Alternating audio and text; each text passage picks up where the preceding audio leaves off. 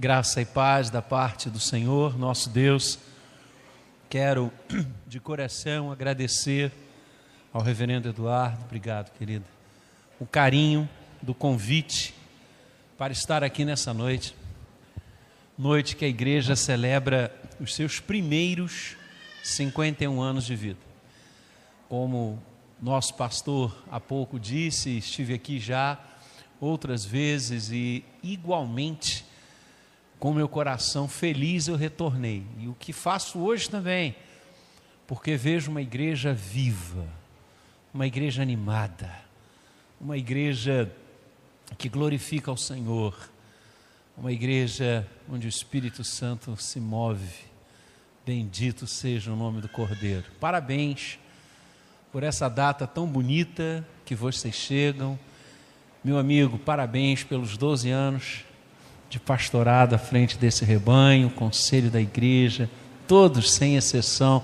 Coisa linda ver as crianças cantando aqui na frente, compenetradas. Que coisa maravilhosa. Deus se agrada disso.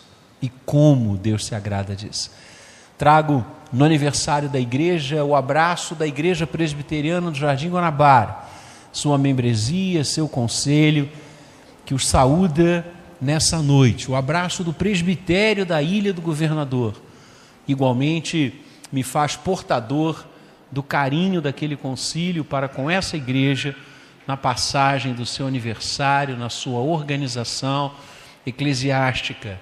O abraço do Sínodo do Rio de Janeiro, igualmente se rejubila com a data que vocês alcançam para a glória de Deus e trago o abraço da minha família. Minha esposa não pôde estar comigo, ela está dando atenção à minha sogra, recentemente operada, mas pediu-me um pouco antes de eu sair de casa que eu trouxesse o carinho dela e de toda a minha casa à igreja do Senhor que se reúne aqui.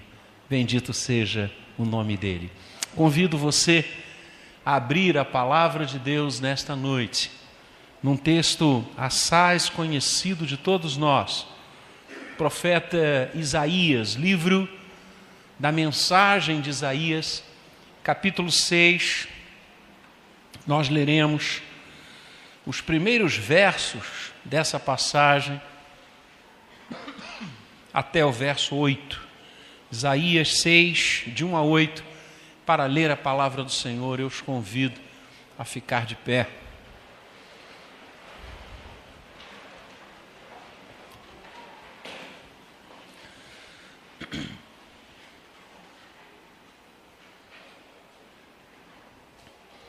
Assim diz o texto, no ano da morte do rei Uzias, eu vi o Senhor assentado sobre um alto e sublime trono, e as abas de suas vestes enchiam o templo. Serafins em travo estavam por cima dele, cada um tinha seis asas, com duas cobriu o rosto, com duas cobriu seus pés, e com duas voava e clamavam uns para os outros, dizendo: Santo, Santo, Santo é o Senhor dos exércitos, toda a terra está cheia da sua glória. As bases do limiar se moveram à voz do que clamava, e a casa se encheu de fumaça. Então disse eu: Ai de mim, estou perdido, porque sou homem de lábios impuros Habito no meio de um povo de impuros lábios, e os meus olhos viram o Rei, o Senhor dos exércitos. Então, um dos serafins voou para mim, trazendo na mão uma brasa viva que tirara do altar com uma tenaz. Com a brasa tocou a minha boca e disse: Eis que ela tocou os teus lábios a tua iniquidade foi tirada e perdoado o teu pecado. Depois disto, ouvi a voz do Senhor que dizia: A quem enviarei? E quem há de ir por nós? Disse eu: Eis-me aqui, envia-me a mim. O povo de Deus pode se assentar. Louvado seja o Eterno, por Sua palavra revelada aos nossos corações. Já oramos pedindo a iluminação do Espírito Santo, lemos o texto e eu oro para que o Senhor nos fale nesta noite e nos motive a produzir a 30, a 60 e a 100 por um. Encontros que transformam vidas.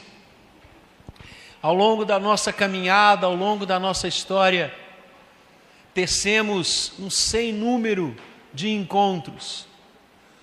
Encontramos pessoas, nos deparamos com circunstâncias, encontramos problemas e situações, ao trilhar da vida, ao caminhar, o dia a dia, encontramos com tantas coisas.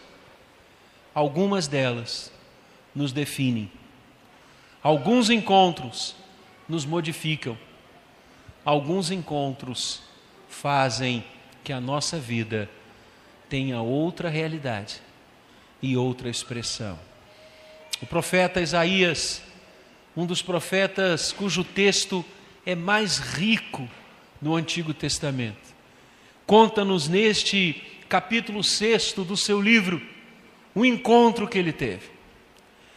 Nos fala o homem Isaías de como encontrou-se com o Senhor e de como este encontro mudou a sua vida, mudou a sua história e definiu a partir dali os seus passos. Que encontro foi esse? Que características teve este encontro?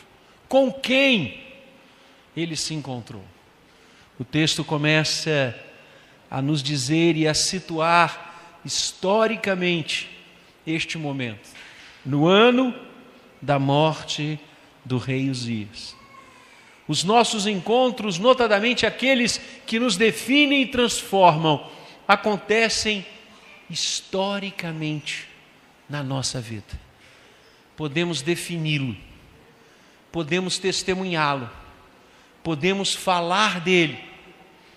E o encontro que Isaías teve não foi um sonho, não foi uma visão aleatória, aconteceu na sua vida, na sua história, na sua caminhada, no seu tempo. E com quem aquele homem encontrou-se? Ele diz: Eu vi o Senhor.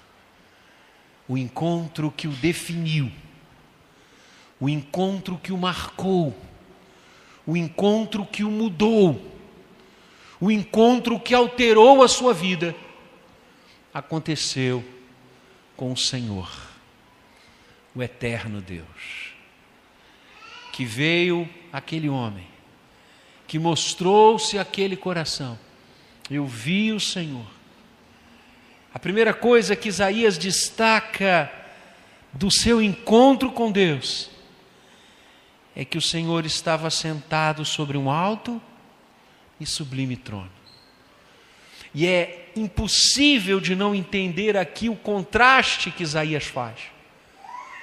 O rei humano morto estava, o trono de Israel vazio estava. Mas Isaías percebe e vê que o trono dos céus jamais estará vazio.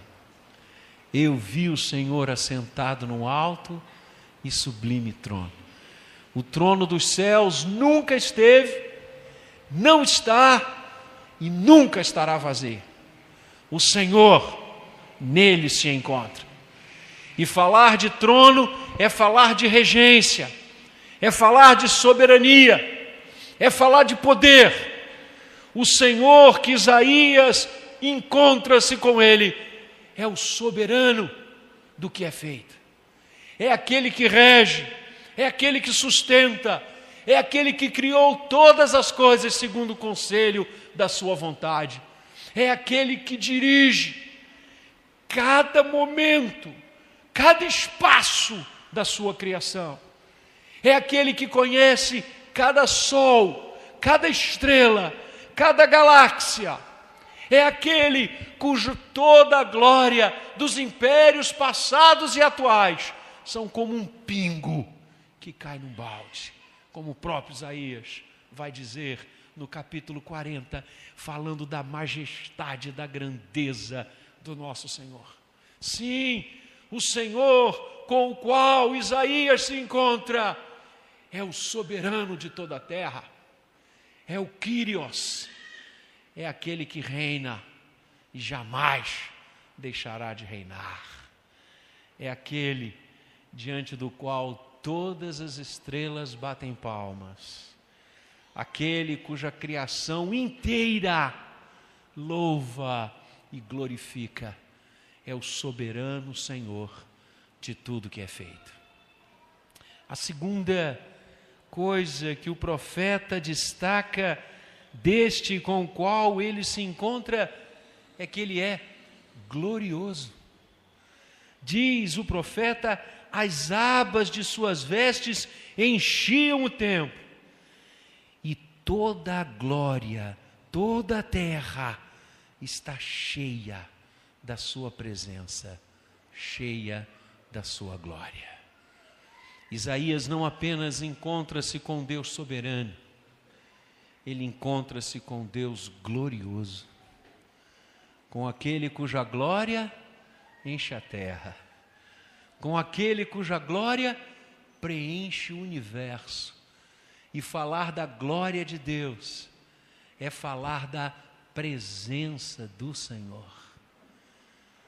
O que Isaías percebe é que o nosso Deus não apenas rege, não apenas governa, não apenas dirige soberanamente todas as coisas, mas o nosso Deus está presente em todas as coisas.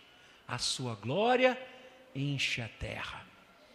E a glória no Antigo Testamento é o símbolo da presença do Senhor o nosso Deus está presente.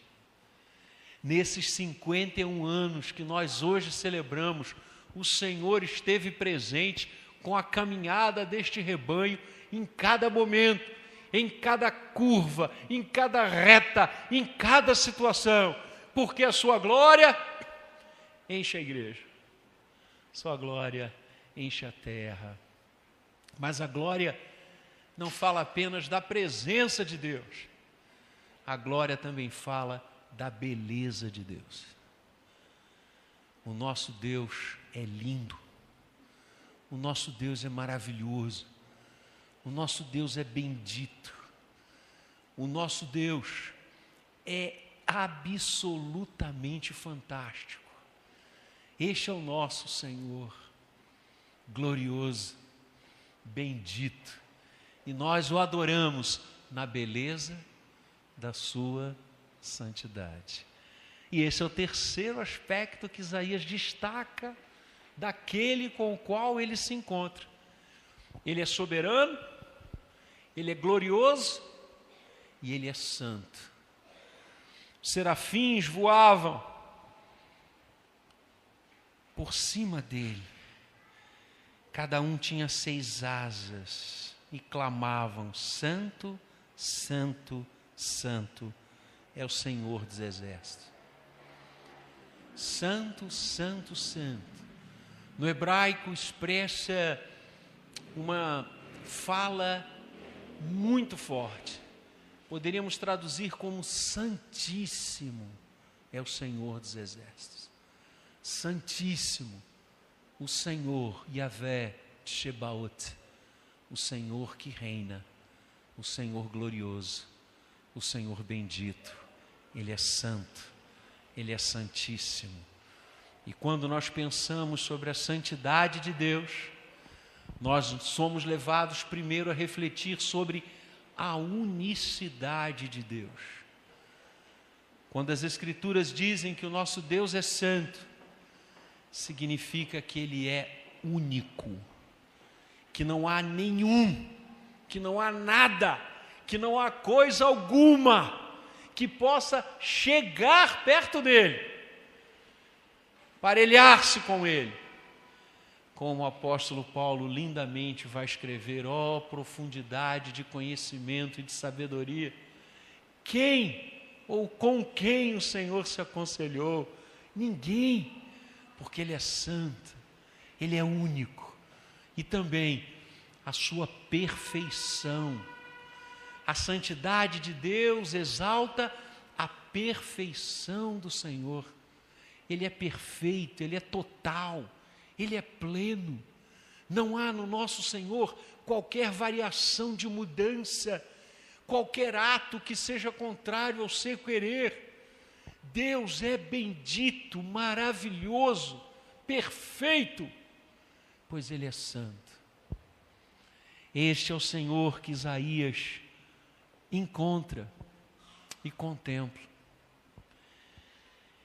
E após ver o Senhor, após sentir o poder, a majestade, a beleza, a glória, a unicidade e a perfeição do Senhor, Isaías encontra-se consigo.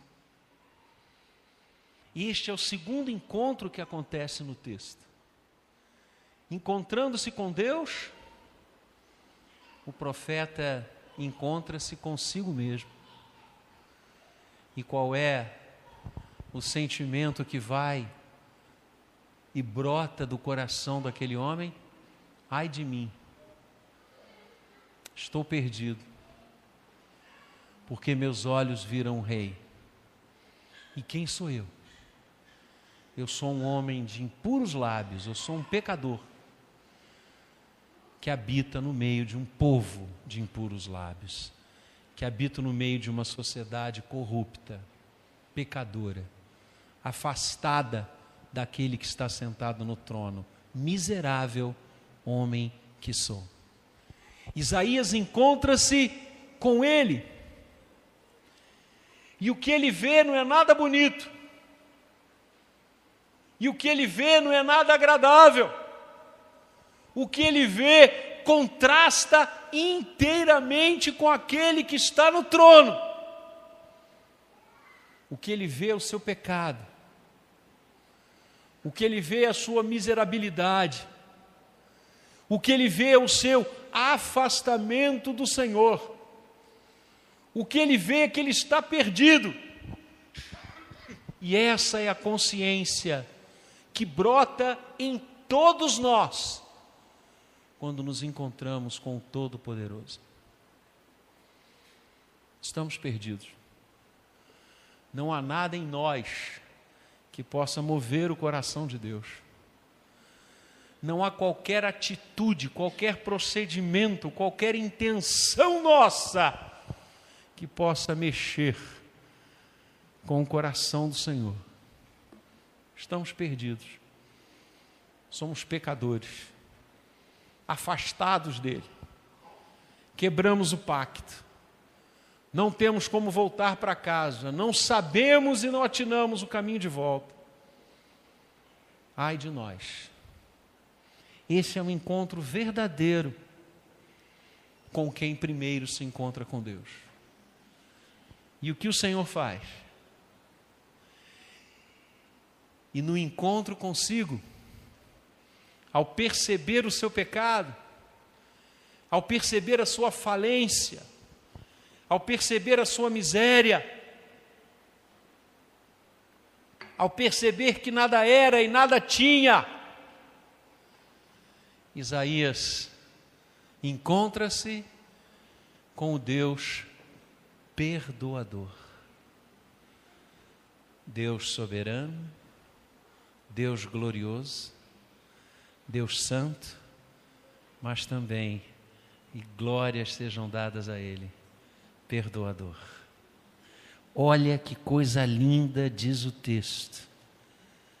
Então, um dos serafins voou para mim, trazendo na mão uma brasa viva que tirara do altar, com uma tenaz.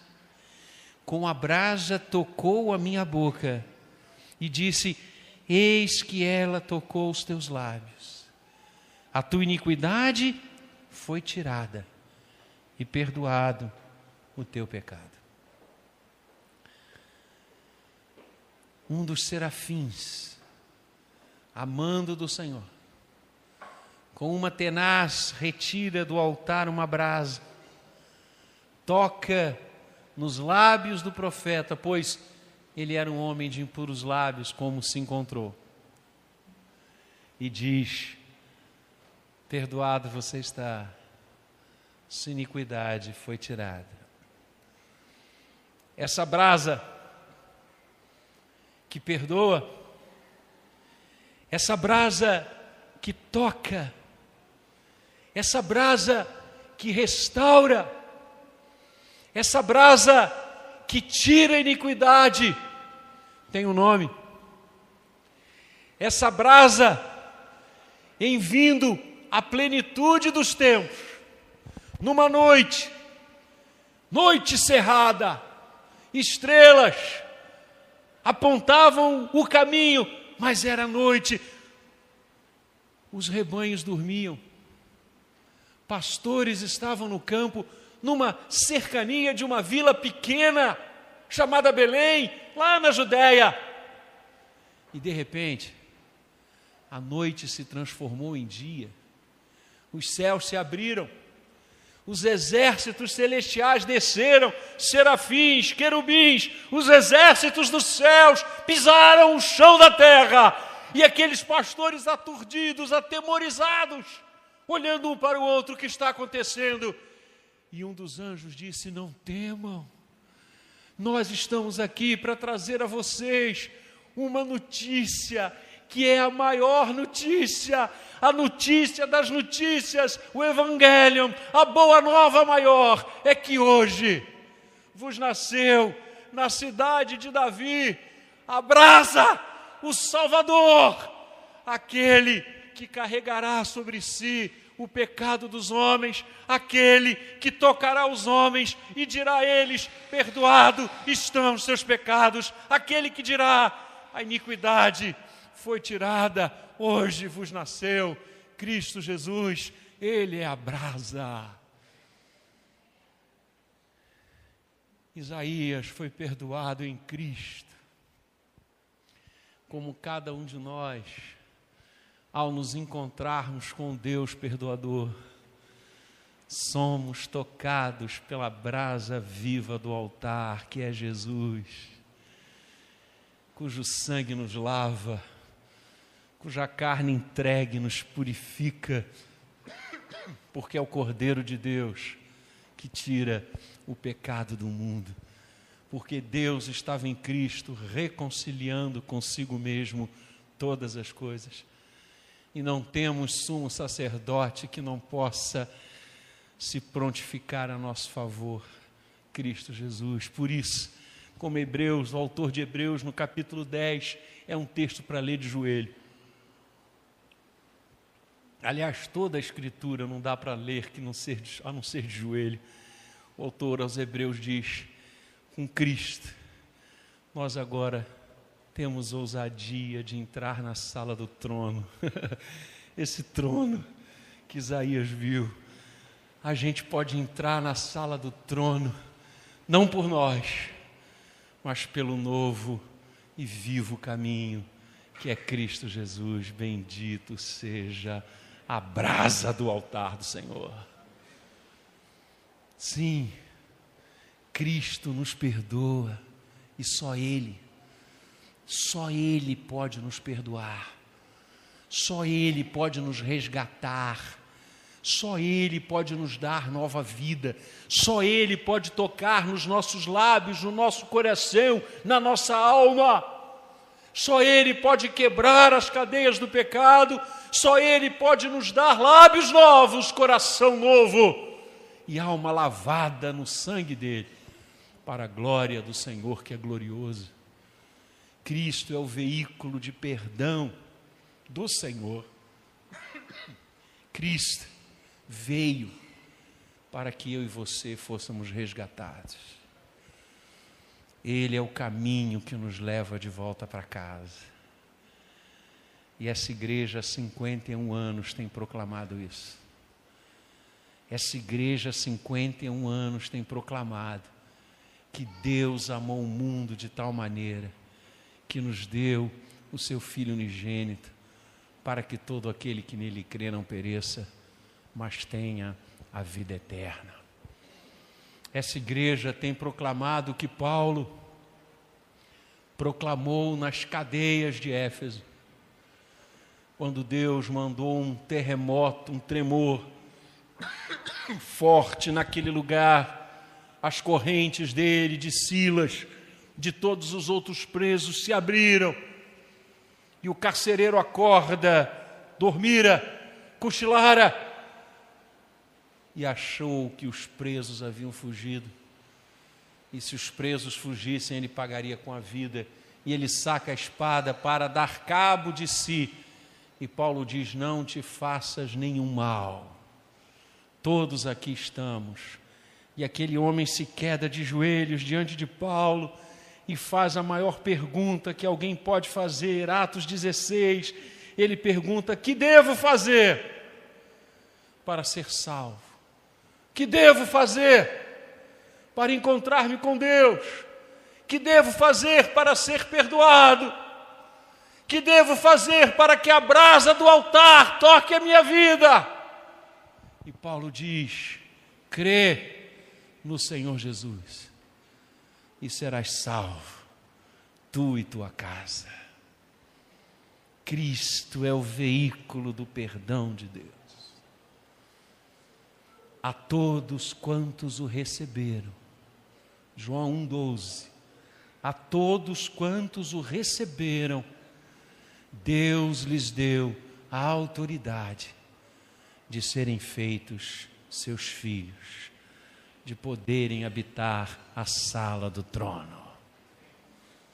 A todos, aos ricos, aos pobres, aos doutores, aos iletrados, aos brancos, aos negros, aos pardos, aos amarelos, aos vermelhos, a todos, aos homens, às mulheres, a todos, às crianças, aos adolescentes, aos jovens, aos homens, aos idosos, a todos quantos o receberem, Deus lhes dará autoridade de serem feitos seus filhos. Por quê? Porque o Senhor é perdoador e em Cristo nos conduz na Sua presença. E percebam, este ato é de Deus Isaías tem a consciência do seu pecado, a consciência da sua miséria, a consciência da sua perdição. Estou perdido. Quem toca naquele homem para curá-lo, para sará-lo, para perdoá-lo, é o Senhor. Salvação é ato exclusivo de Deus. Ele vos deu vida, estando vós mortos nos vossos delitos e pecados. Nós estávamos mortos, ai de nós. Ele veio ao nosso encontro. É isso que a palavra está ensinando a você e a mim nessa noite. É a graça de Deus que nos perdoa. Não somos nós Isaías não fez nada para que a brasa do altar, que é Cristo, perdoasse a sua vida. Ele não agiu corretamente, com atos bondosos e caridosos. Ele não morreu e renasceu sucessivas vezes. O perdão vem do trono. O perdão vem do trono. O perdão é graça. Por isso, uma vez salvo, salvo para sempre. Porque a nossa salvação procede do trono da graça. Nossa salvação é Cristo. Ele é a videira verdadeira, nós somos os ramos. Ele é o bom pastor, nós somos as ovelhas. E ele disse: As minhas ovelhas ouvem a minha voz, elas me seguem, eu lhes dou a vida eterna e ninguém as arrebatará das minhas mãos. Nós estamos nas mãos do Cordeiro. Nós estamos nas mãos do ressuscitado. Nós estamos nas mãos da brasa viva do altar. E ninguém, o inferno, ninguém poderá nos tirar dessas mãos que aquecem a nossa vida, que nos abençoam, que nos sustentam, que nos protegem e que estão nos guardando para aquele dia maravilhoso que estaremos para sempre com Ele. Isaías viu o Senhor, Isaías viu a si como um homem pecador e como um homem perdoado. E o terceiro encontro que o texto nos fala é o encontro com a missão. Porque uma vez perdoado, remido pela brasa viva que é Cristo, ele ouve a voz do Senhor dizendo: A quem enviarei? Quem há de ir por nós? E é lindo isso, porque o texto nos ensina que o Senhor não nos salva para nos expor no Museu de Santos, o Senhor nos salva para servi-lo. O Senhor nos redime para que a gente atue abençoadoramente na vida dos outros. Quem há de ir por nós? A quem eu enviarei? Para falar do meu perdão, para falar da minha santidade, para falar da minha glória, para falar da minha soberania. A quem enviarei? E o profeta encontra-se com a missão, porque ele responde: Eis-me aqui, eu estou aqui, envia-me a mim. Agora eu posso, antes eu não podia. Antes eu era um homem de lábios impuros que habitava no meio de um povo de impuros lábios. O Senhor me perdoou, meus lábios foram purificados para a tua glória, então eu vou voltar para esse povo de impuros lábios e vou dizer para eles que há perdão no trono, que há perdão no coração do Senhor, glorioso e majestoso. Eis-me aqui, envia-me a mim. O apóstolo Paulo diz: que a responsabilidade de pregar o Evangelho repousa sobre nós.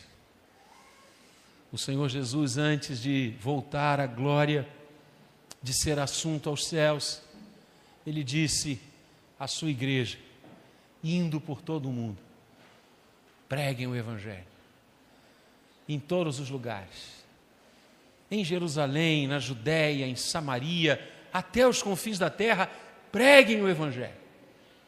O Espírito Santo descerá sobre vós, dando poder, dando autoridade, dando unção, e vocês serão minhas testemunhas, aonde vocês forem. É isso. Encontrar-se com Deus é encontrar-se com o perdão do Senhor e encontrar-se com a missão nós temos essa missão bendita, maravilhosa, de levar o Evangelho, de levar isso que o texto está nos ensinando, levar o Senhor Jesus a todos os corações.